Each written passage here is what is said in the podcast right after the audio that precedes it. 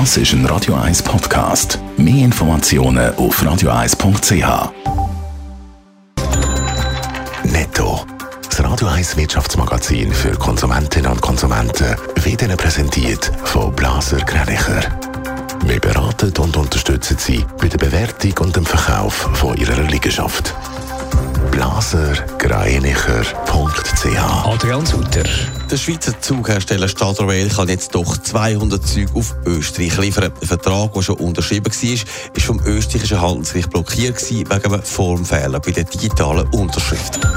Eskalation in der Ukraine-Krise lässt den Ölpreis weiter steigen.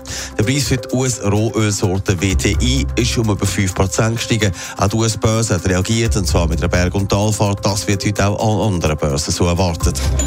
Die Weltbank greift Argentinien unter die Arme. Sie unterstützt das Land voraussichtlich mit 2 Milliarden US-Dollar. Das Geld soll für Infrastruktur, aber auch Gesundheit und Umweltschutz eingesetzt werden. Die zweitgrößte Volkswirtschaft in Südamerika ist seit zwei Jahren in einer schweren Wirtschaftskrise.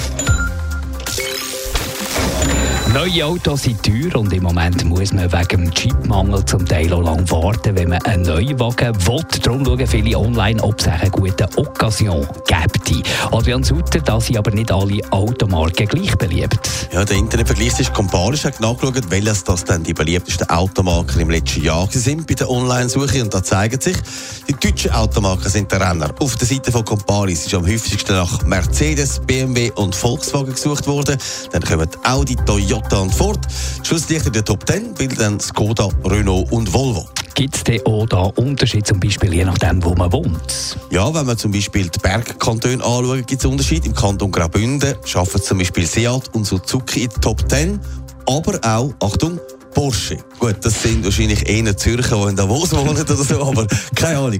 Einem das hin schaffen es andere Automarken Top 10. Fiat, Land Rover und Mini sind dort weit vorne. Bei den Romos kommt auch Peugeot noch in die Grenze. Was ist denn mit Subaru los? Die sind doch auch früher in den Bergen so wahnsinnig im Trend gewesen. Ja, jetzt macht da jeder... Russi, oder? Netto. Das Radio 1 Wirtschaftsmagazin für Konsumentinnen und Konsumenten.